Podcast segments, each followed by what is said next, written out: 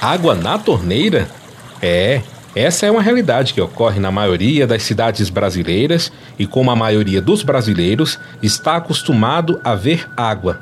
Mas e nas comunidades indígenas? Como é essa relação com a água? Saudações a você que acompanha o CesaiCast, o podcast oficial da Secretaria Especial de Saúde Indígena do Ministério da Saúde. Hoje vamos mostrar que a relação do indígena com a água vai muito além do que imaginamos. Vamos falar do acesso à água e a manutenção da sua qualidade nas aldeias indígenas. A CESAI, gente, hoje trabalha com as condições de acesso, distribuição e tratamento da água oferecida a essas populações, atendendo aproximadamente 755 mil indígenas de norte a sul deste país. E para falar sobre esse assunto, nós convidamos hoje os apoiadores técnicos em saneamento, Davi Machado e Giliard Nunes. E aí, Davi, e aí, Giliard, como é que vocês estão? Tudo bom, graças a Deus. Tudo bem, Luiz. Muito bem, graças a Deus. E aí a gente começa falando sobre água, né, que é um assunto interessantíssimo. É, como que a CESAI, ela trabalha essa questão de água? Porque acho que muita gente deve estar perguntando agora, né? Mas o indígena, ele mora na floresta, tem um rio logo ali, água transparente, bem límpida. A CESAI tem que ajudar de alguma forma o indígena a ter acesso a essa água? Como é que é essa relação? Eu pergunto primeiro aí para o Davi. Existe um mito, né, que a água do rio, mesmo até água de nascente, mesmo transparente, seja totalmente potável, né? Mas se a gente for pegar o que preconiza a norma, até a água de nascente, ela tem o que exige um tratamento mínimo com uma desinfecção por cloro. E a CESAI hoje, ela, a gente trabalha levando esses tratamentos, a cloração da água, tanto por meio intradomiciliar quanto por, por sistemas de tratamentos ou soluções alternativas de abastecimento de água. Então aquela água que corre ali no rio não é tão limpa assim como os olhos estão vendo, né? Exatamente. Ela está transparente, mas está carregando alguma bactéria, algum vírus que pode acabar influenciando em doenças para a população. A gente então trabalha em evitar esses números.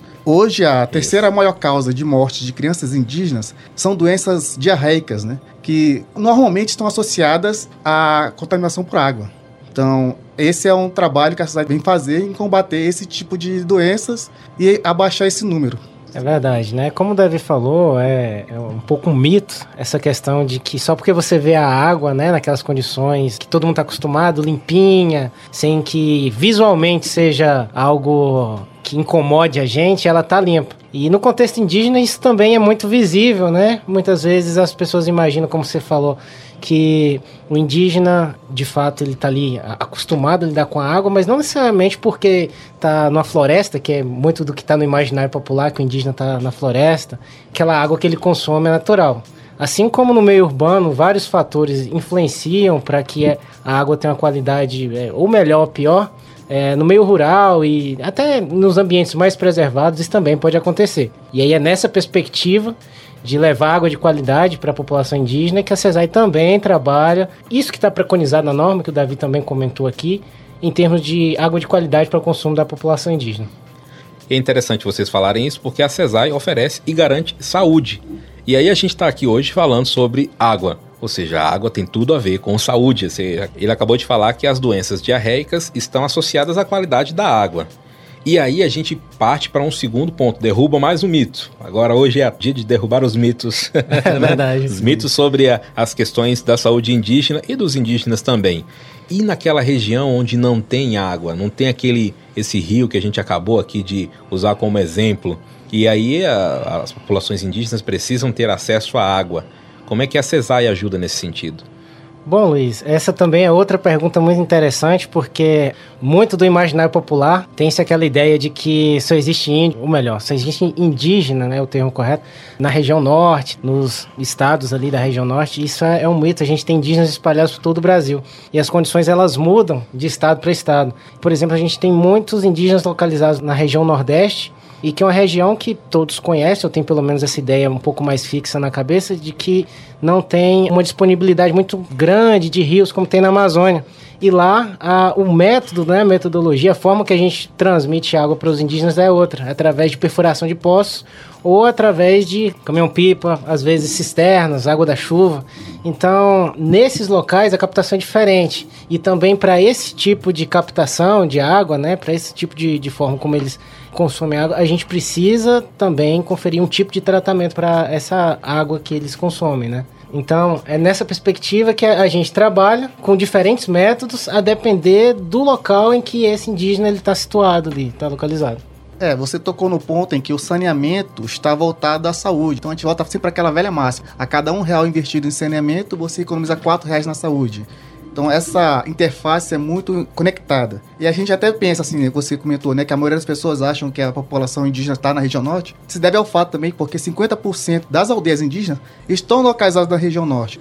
A segunda maior região com indígenas é na região nordeste. E a CESAI atua principalmente na perfuração de poços, como comentou Giuliardi, mas mesmo nesse sentido, muitos poços na região, como em Pernambuco, onde a água é salgada. Então a gente acaba levando dessalinizadores também para fazer o tratamento da água para deixar ela dentro do que preconiza a norma para a potabilidade. E isso é muito interessante, porque a CESAI leva desalinizadores para poder tirar o excesso de sal da água, né? Sim, em sim. regiões completamente típicas a essa questão da água que não está totalmente pronta para o consumo. Sim, sim, a gente leva muito, principalmente Pernambuco é a região que tem feito mais contratos desse sentido de dessalinizadores e até por, por curiosidade, na região norte também temos alguns casos de dessalinizadores. Você pode pensar, pô, Rio Amazonas, água com sal. O que, que isso acontece? Tem algum contato? É, na verdade, a gente, para afirmar isso, a gente precisaria de um estudo bem complexo, tal, envolve várias áreas, mas de maneira preliminar, isso pode estar associado ao tipo de rocha que armazena aquela água, com, com toda desculpa que eu peço aqui aos meus amigos geólogos, né? isso pode estar um pouco mais associado a isso, ou não, pode existir outros fatores. Em geral, isso pode estar associado à, característica da rocha que armazena aquela água. Então, deixa eu ver se eu entendi aqui. A CESAI também mantém um estudo para enviar um equipamento correto para retirar o sal da água ou para fazer qualquer Qualquer tipo de tratamento. tratamento. Isso. Ela primeiro faz um estudo Exatamente. Exatamente. daquela região, daquela topografia, daquela geologia ali. Isso. Na verdade, sempre quando ocorre uma demanda, é, esse estudo preliminar é feito é, em loco. É, Um levantamento prévio é feito. é, Esse levantamento ele é enviado à CESAI e um, um corpo técnico bem diversificado, diga-se de passagem. Ele ou exige alguns estudos a mais, que julga ser necessário. Também fazemos visitas em loco para conhecer um pouco mais da realidade, mas resumindo, a gente precisa conhecer aquilo até para poder sugerir algo que seja mais aplicável a cada situação. O Davi falou lá no início a respeito das nossas diversificação de situações que a gente trata aqui. Então, como a gente enfrenta uma diversidade de situações, cada situação tem que ser analisada de maneira única, assim, para que a gente possa propor a melhor forma de tratar a água e torná-la apta ao consumo de cada população indígena. E quanto ao conforto, hein, Davi? O conforto do indígena. A gente imagina assim: é, o indígena vai lá tomar um banho, ele mergulha no rio. Mas o indígena toma banho de chuveiro, por exemplo? Tem pia, tem torneira? Tem essas coisas na aldeia? Isso varia de região para região. Então você também tem aldeias muito aculturadas, né? Eu e Juliarte fomos no Yanomami agora em fevereiro. Fomos numa região em Waputa, que é totalmente tradicional. Então eles não tomam banho de chuveiro, às vezes água in natura ainda. Então existe esse trabalho de levar o hipoclorito naquela região. É, a gente leva também através dos enfermeiros e dos aizães, que são os agentes indígenas de saneamento São indígenas também. são indígenas. O Aizan, ele tem que ser indígena até porque o indígena vai ter uma aceitação maior se auto-intitulam de parentes todo e qualquer indígena, mesmo de etnias diferentes. Então, essa aceitação maior dos Aizan faz com que a CESAI tenha que contra- inserir eles no seu corpo técnico.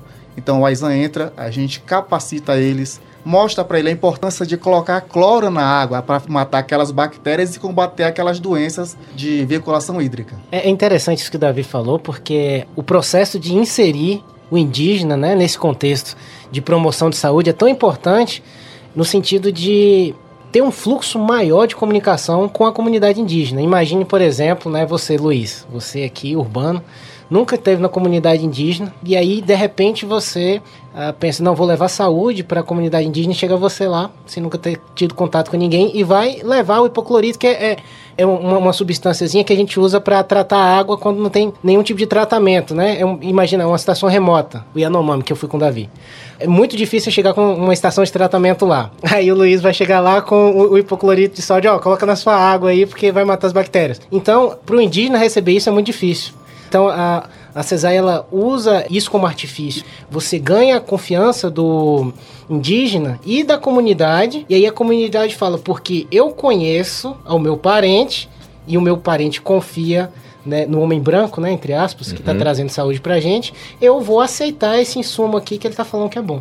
Então é uma sacada muito interessante, principalmente nessas comunidades muito tradicionais, onde alguma metodologia, tanto para tratamento da saúde, ou então no nosso caso na água, para o tratamento da água, é, ela teria resistência. Então a gente usa esse artifício, né, a figura do AISAN, o agente indígena de saneamento, para levar alguma prática que vai garantir um pouco, um- algum aspecto de saúde um pouco melhor para ele. Até mesmo por questão da linguagem, porque essa própria aldeia que a gente foi, eles não falavam português.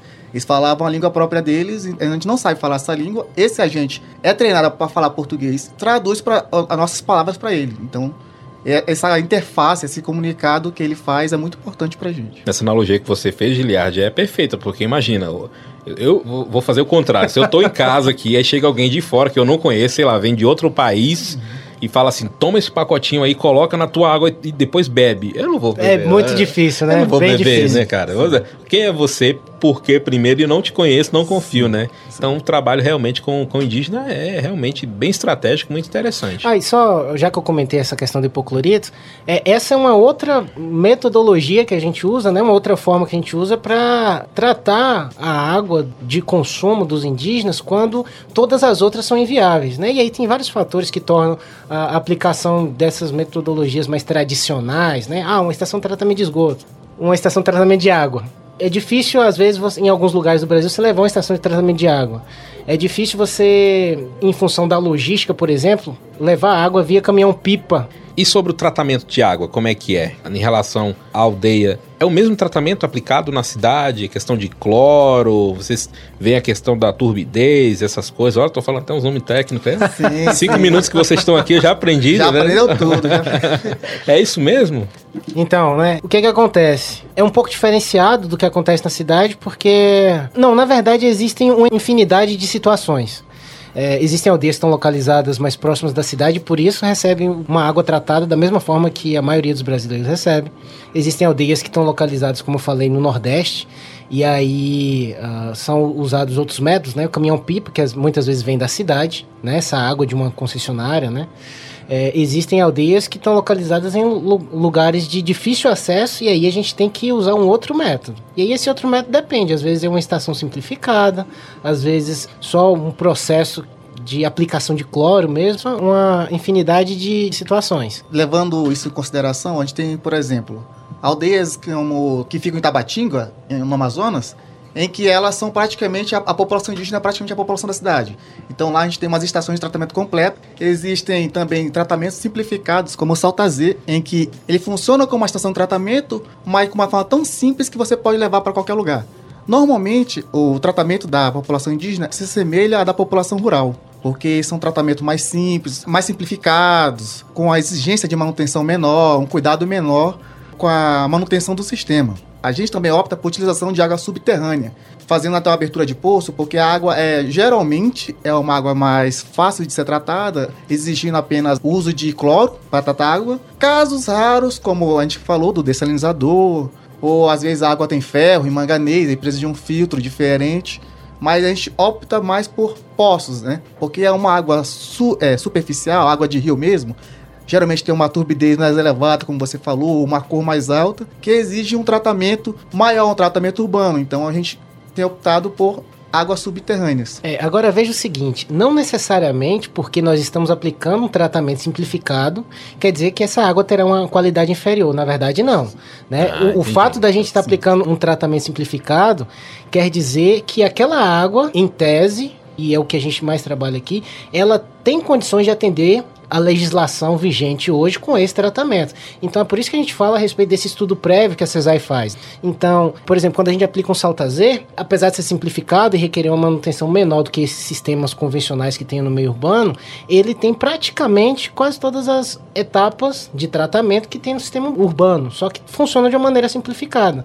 É, inclusive com base na norma que a gente sugere cada um desses tipos de tratamento. Então, só reafirmando, não é porque é um tratamento simplificado que a água vai ser de qualidade inferior, jamais. Então vocês estão falando aqui de várias formas de a captação dessa água, né, seja por poço, rio, manancial.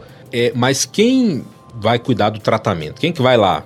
Você citou, por exemplo, Davi, a questão do, do filtro. Quem que vai lá verificar se o filtro está certo? Tem essa manutenção? Quem faz? Normalmente o agente indígena de saneamento AISAN, ele faz essa manutenção diária e quando exige uma manutenção maior, ele aciona o CESANE, a equipe de engenharia dos D6, né? E que vai contratar uma empresa especializada para fazer essa manutenção mais elaborada, elaborada digamos, né? Isso. O Aizan, ele é uma figura muito importante na aldeia, justamente por causa desse contato diário. Eu, eu vou acabar repetindo isso muitas vezes. A gente tem muitas situações no Brasil. Então, cada situação, ela vai requerer um tipo de, de ação diferente. Muitas vezes, a pessoa do contato primário na aldeia com o problema em si vai ser o Aizan. Então, por exemplo, eu preciso. Digamos que alguém da aldeia identifica que a água está com uma coloração é, que não está agradável. Então, isso indica para a gente que algum tipo de medida tem que ser tomada. O Aizan é a primeira pessoa a ter contato com esse tipo de problema, então ele vai fazer essa verificação na estação de tratamento. Então, nossa, digamos que o filtro ele precisa de algum cuidado. Tem um processo que a gente chama de retrolavagem, né? Para retirar o, o excesso daquele material que o filtro ele absorve. Então, esse processo é algo que rotineiramente os AISANs eles têm que fazer. Então, é, depois que fez, muito provavelmente a água vai passar a ter um aspecto melhor. Então, esse é um processo simplificado. No entanto, existem situações em que só esse tipo de, de atividade ela não vai garantir que a água chegue com um aspecto bacana, né, para a população. Então, isso já demanda uma medida um pouco mais específica. E aí é que entra o Cesane que o Davi acabou de comentar. O Aizan comenta isso para o Cesane e aí o Cesane vai avaliar se ele mesmo tem condição de fazer esse tipo de manutenção ou se uma empresa de manutenção tem que ser contratada para que essa estação de tratamento ela possa ser melhorada ali, né, em termos do tratamento, digamos. É, e o Cesane às vezes vezes, quando tem dúvidas até de levar a solução, entra em contato com a gente. Ele procura a gente para falar assim: ah, Davi, tá acontecendo isso isso na aldeia. O que, que você acha? Qual a solução que vocês aqui da CESAI Brasília apontam para esse tipo de tratamento? Acontecendo algo parecido agora com o Alto Rio Jurá, que é a sede em Cruzeiro do Sul, no Acre em que eles estão com problema de água salgada também. Entregaram para a gente o laudo, estamos analisando o laudo e apontando algum tipo de filtro que possa ser melhor utilizado para aquela situação. É interessante isso, porque eu estava aqui imaginando que, apesar de falando assim, parecer ser uma coisa simples, mas é bastante complexo, né? São algumas tecnologias que estão ali dentro da aldeia e talvez o indígena não teria condição de manusear aquilo ali. Então precisa de um profissional. Já temos essa ponte, que é o Aizan, e agora com o Cesane, que é a equipe de engenharia né, de cada DCEI, fazendo esse ciclo aconteça. Já que eu estou falando de ciclo, então acabamos de falar sobre captação de água, a água chegou e agora ela precisa ir embora com os dejetos. Vamos falar agora de saneamento. Como é que é saneamento em aldeia? Na verdade, essa confusão que existe na palavra saneamento é muito comum até mesmo para alguns técnicos. É, o saneamento, na verdade, é um conjunto de atividades podendo ser sendo o abastecimento de água, o esgotamento sanitário, o manejo de resíduos sólidos e a drenagem urbana. O que você está tocando em si é na questão do esgotamento sanitário. Hoje, as principais atividades da CESAI com esgotamento sanitário são os módulos sanitários domiciliar, que são pequenos conjuntos de banheiros que a gente leva para as comunidades. Levamos pequenos conjuntos com a solução de esgotamento. Antigamente era feito apenas com fossa séptica e sumidouro, às vezes, dependendo da região, uma vala de filtração. E desde 2020, né, a gente tem obrigado a utilização de filtro anaeróbico é, após o tanque séptico. Então, essas são as soluções mais utilizadas para esgotamento sanitário. Existem alguns casos de sistemas mais complexos, né? Mas são poucos. E geralmente são aldeias mais próximas a, aos centros urbanos. E levamos também soluções como wetlands e lagoas para as aldeias. E da questão é, tradicional. Tem algum desafio nesse ponto de vista? Porque tá lá o indígena, ele tá acostumado com a vida dele de forma natural, e aí você chega com um banheiro, você chega com um sistema de esgotamento, você chega com água encanada às vezes. é difícil, viu, cara? Como é que é, é isso? Como o Davi falou, existem algumas aldeias já bem aculturadas e isso facilita muito o processo de implantação de uma melhoria sanitária. É, no entanto, da mesma forma que existem aldeias aculturadas, existem outras que é, há uma dificuldade muito grande de se implantar esse tipo de medida. em diversos casos, né, já ocorreu uma metodologia dessa, de um método desse, um banheiro que se leva, não ser muito bem aplicado. Então a gente é, acaba observando várias coisas que acontecem, desde a não utilização, como a utilização como depósito, por exemplo.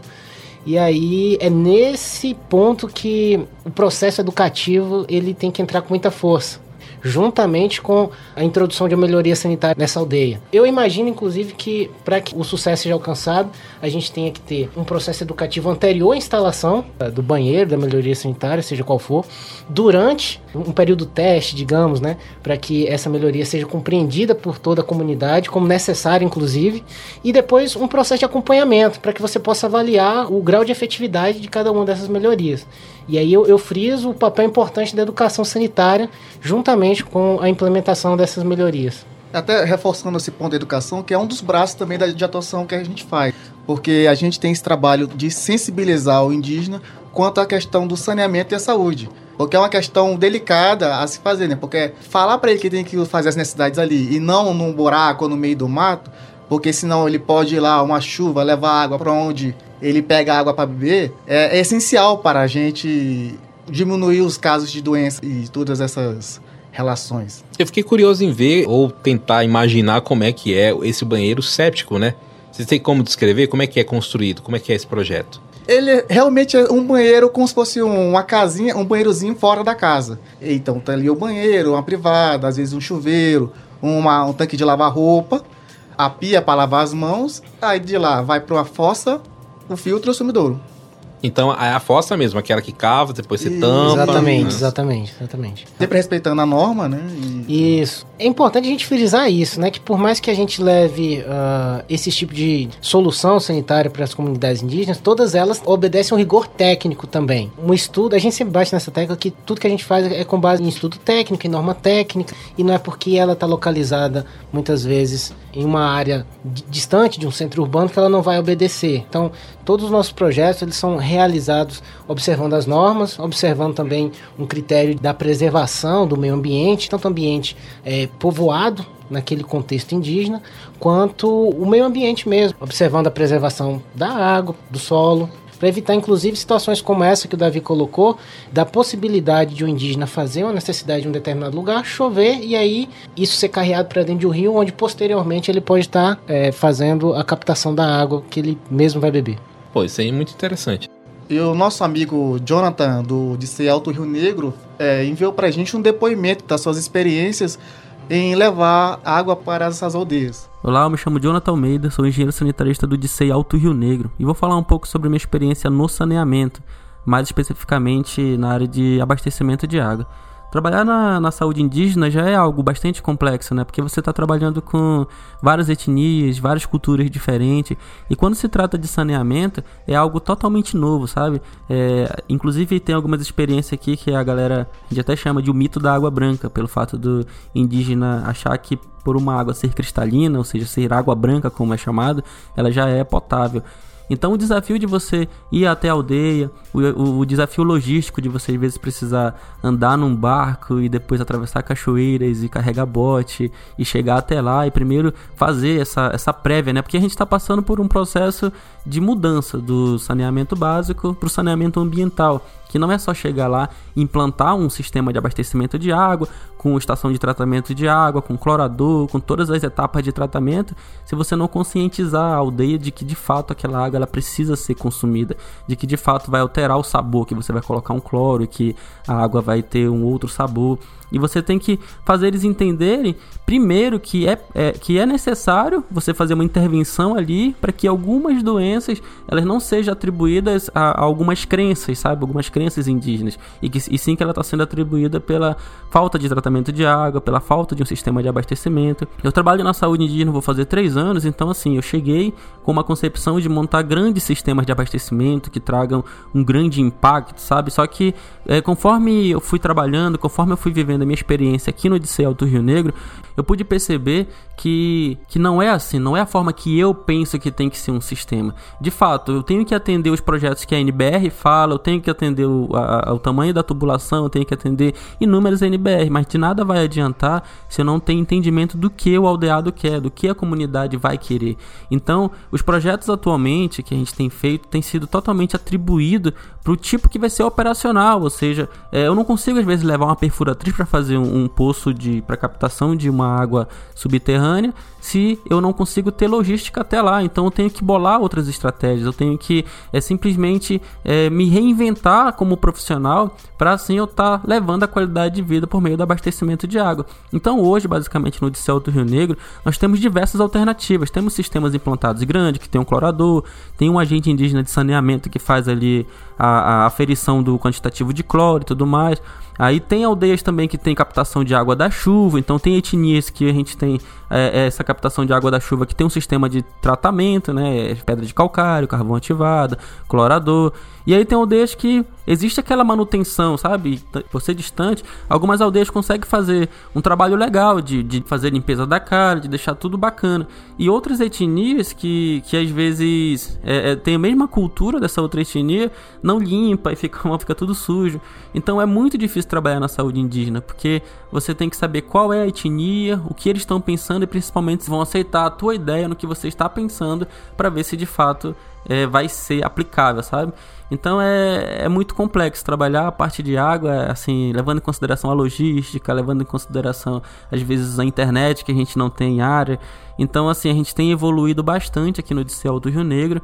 É, estamos evoluindo com os sistemas, o nível a gente já está começando a pegar a manha do tipo de sistema que pode ser aplicado, que não é alto custo, porque assim, é, o indígena não quer saber se é caro, se é barato, ele quer que seja operacional. E a gente está transformando nossos projetos para essa forma operacional. Quando não dá para fazer captação de água do rio, a gente tenta fazer uma cacimba, é, que é o Poço Amazonas, né? Se não dá para fazer o Poço Amazonas, a gente tenta encontrar uma fonte, senão a gente tenta instalar uma água da chuva. E agora a gente está com uma medida aí que justamente é instalar os filtros de barro para ver se melhora a qualidade da água e melhora nossos índices também. Mas é uma experiência totalmente diferenciada e que agrega muito conhecimento assim, na área profissional e isso ajuda a gente a entender os povos indígenas e com esse entendimento a gente está conseguindo avançar a questão de água, a questão de resíduos sólidos e futuramente, se Deus quiser, nós vamos conseguir alcançar 100% das aldeias com alto índice de, de abastecimento de água de qualidade e melhorar nossos índices, principalmente de doenças diarreicas, né? levar a nulo e isso vai ser tão bom para o Odisseu do Rio Negro quanto para os indígenas aldeados das 23 etnias que vão receber um sistema de abastecimento de água de qualidade que vai ser operacional e não só aquela beleza de estação, mas que realmente traga o produto final ali que é uma água de qualidade. Olá, meu nome é Rafaela França Teixeira. Eu sou bióloga, especialista em mestre em saúde pública e atuante nessa área há mais ou menos 17 anos. Eu sou capixaba, estou distante da minha terra natal trabalhando como gestora do monitoramento da qualidade da água indígena no Distrito Sanitário Especial Indígena do Amapá e Norte do Pará. Hoje eu recebi uma missão de dar meu depoimento de como tem sido atuar junto aos povos indígenas dessa região aqui. Eu vou começar contando um pouquinho sobre as características desse nosso distrito. Nós estamos geograficamente localizados na bela região do norte do nosso país, o que é por si só um presente para os que trabalham aqui. Nós estamos, nosso escritório são belíssimas paisagens, belíssimas experiências com a natureza. Então, cada vez que a gente sai para o campo, para o mar indígena, nós somos presenteados no nosso caminho por toda essa beleza. Aqui nós somos responsáveis pela atenção e cuidado de aproximadamente 13.446 indígenas, com 12 etnias diferentes, em 144 aldeias dispersas nas terras indígenas do Uaçá, Juminã, Galibi e Uayampi. Dentro desse contexto está o trabalho de monitorar a água que esses povos consomem. Como o próprio nome já sugere, nós realizamos coleta e análises laboratoriais de água com o intuito de verificar a sua potabilidade, visando garantir que, apesar de todo o impacto humano sobre o ambiente deles, eles mesmo assim possam ter acesso a uma água dentro dos padrões de potabilidade aceitáveis para consumo humano. Mas o nosso trabalho não se esgota depois que nós fazemos um resultado, depois que nós temos um laudo. Além, muito além disso, nós precisamos buscar soluções. Soluções de abastecimento de água e às vezes soluções de forma alternativa para ajustar essas inconsistências que muitas vezes nós encontramos. As nossas aldeias aqui, elas possuem acesso terrestre, algumas somente acesso fluvial e outras somente acesso via aéreo.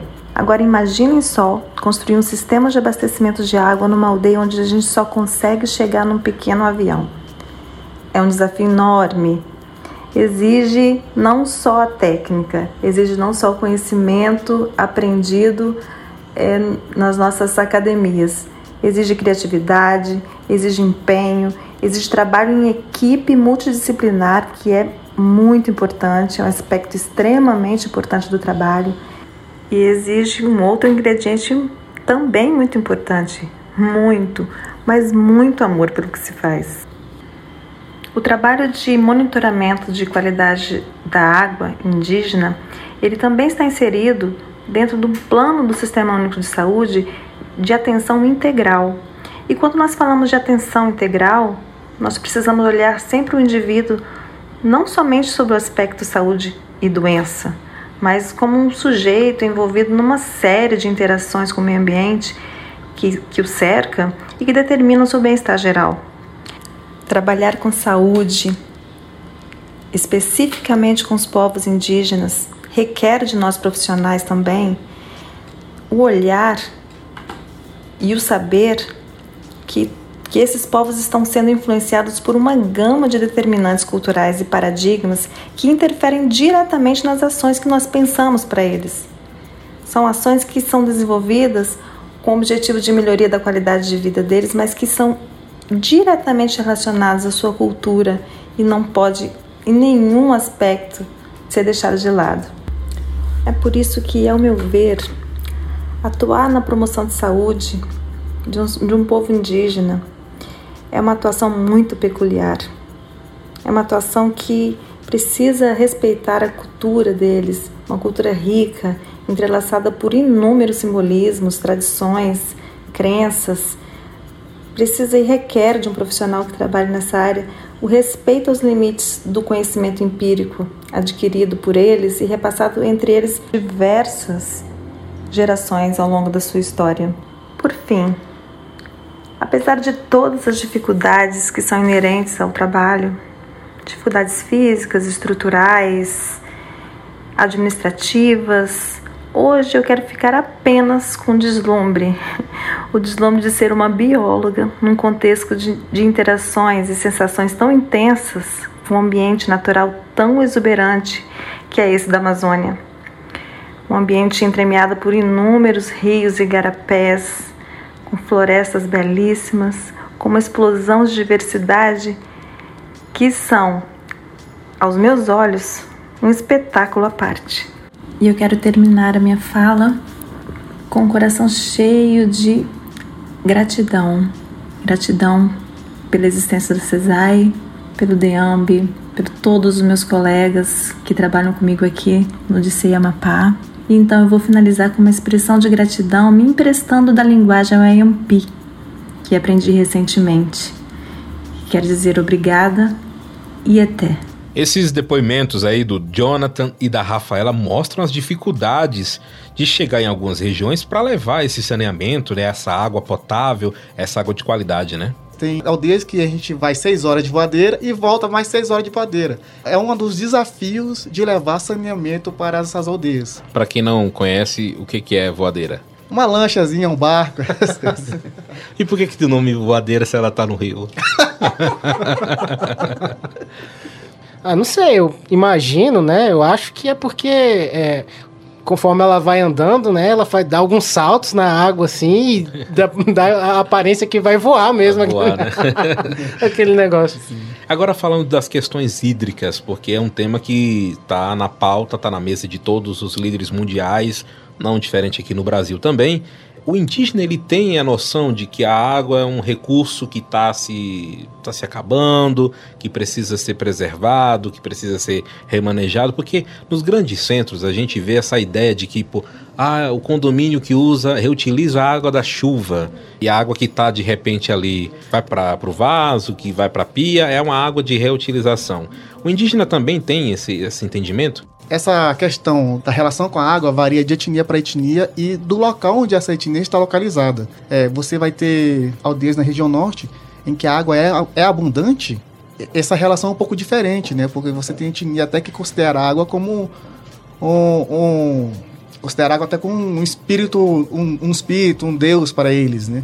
Tem uma relação espiritual, astral com a, com a comunidade. Então, isso é um pouco muda de lugar para lo local, você tem locais como a gente tem aldeias no Rio Grande do Sul, né? Que ela pode pensar, pô, no Rio Grande do Sul tem indígena no Rio Grande do Sul? Tem, e, e lá a relação é totalmente diferente. Ele sente a, a, a floresta de outra forma, né? Então essa relação, essa percepção da escassez hídrica muda, né? E o trabalho às vezes é um pouco diferente em cada uma. E, e mesmo onde no, na região norte, onde tem água mais abundante, né? Vamos falar assim, a gente tem um trabalho lá de no combate ao desperdício da água, né? A gente tem, por exemplo, no Rio Tapajós, um trabalho para redução no desperdício da água. Então, é, são esses tipos de coisas que, que a gente trabalha também e, e, e foca, né? É, pensando nessa relação do indígena, né, como o Davi falou também, né, ah, no contexto geral, ela é diferente da que a gente tem. Você chegou a comentar, por exemplo, ah, do esforço que se faz no meio urbano para, para, para economizar a água, né? Então, se a gente entende essa questão é, cultural, inclusive, né, a nossa situação ela é bem diferente porque é, nós vivemos em conglomerados urbanos onde a demanda ela, é, ela é distribuída entre toda a população. Observe que em distritos né, amazônicos, né, a situação é diferente porque você tem água em abundância, e imagina, para aquele indígena que está ali, ele nunca teve a falta de fato da água, né? A água sempre esteve ali acessível de alguma forma. Então, ah, chega a ser é, antinatural, né? Ele, ele ter essa consciência de que precisa economizar. Muito embora é, nas aldeias em que a gente já consegue chegar com a maior facilidade, é, e como no Rio Tapajós que o Davi falou, é, esse processo de educação ele acaba sendo um pouco mais forte porque não envolve só a água, mas a água tratada que é, é, um aspecto um pouco diferente, é, porque ela envolve aquisição de insumo, que você leva para lá para tratar a água. Então, se eu desperdiço a água tratada, aí eu vou ter que fazer todo um processo para que esse insumo chegue lá e que eu possa dar ao indígena água tratada, ao invés da água natural que a gente que eles não vão ter essa água tratada. É diferente. A gente acaba por promover essa ideia de economia da água tratada que é diferente da água bruta porque a água bruta pode ser que a gente não tenha a necessidade de racionar, entre aspas, né? É, mas água tratada sim, porque eu vou ter todo um processo para que o insumo que trata a água chegue lá e eu possa fornecer essa água para a população indígena. Muito legal, eu só quero agradecer a presença de vocês aqui, você, Davi, o Giliache, que contribuíram com esse podcast aqui. Deixar o espaço se vocês quiserem complementar mais alguma coisa, um encerramento aí, uma palavra final. Bom, é, eu agradeço a oportunidade, né? Foi bem bacana estar aqui. Acho que a gente teve uma, uma, uma conversa aí. Espero ter é, contribuído um pouco aí para que o pessoal conheça um pouco da realidade do indígena, né? Para que o pessoal tenha ideia que existem uma infinidade de características, né? E muitas diferentes. A gente não tem aquele estereótipo. Seria bacana se o pessoal não tivesse aquele estereótipo de indígena que fica isolado no meio da mata, né? O indígena, ele também evoluiu, vários deles evoluíram, né? E a gente trabalha na busca de evoluir e a gente trabalha na perspectiva de levar melhoras é, no nosso caso do saneamento, mas a CESAI trabalha em várias frentes, né? De forma a levar condições né, e qualidade de vida para esse indígena. Obrigado, Luiz. Agradeço também ao convite, reforçando até tudo que o Juliette falou, né? E é interessante mostrar as dificuldades do trabalho, né? Tem a questão de logística, tem aldeias que só têm acesso aéreo, aldeias com acesso só fluvial e mostrar um pouco de como é a dificuldade de levar esse, essa água tratada e a importância de levar essa água tratada para as comunidades. Gostei muito da participação, espero poder fazer mais episódios, mostrar mais do nosso trabalho. Agradeço e estou à espera de novos convites. Este episódio do CesaiCast fica por aqui, mas você pode assinar este canal e receber em primeira mão mais conteúdos sobre saúde indígena e as políticas públicas do governo federal destinadas aos povos originários. Acesse o site da CESAI, saudeindígena.saude.gov.br com produção e apresentação de Luiz Cláudio Moreira e trabalhos técnicos de JJ Lima, esta é uma produção do Núcleo de Comunicação da Secretaria Especial de Saúde Indígena do Ministério da Saúde. Até a próxima.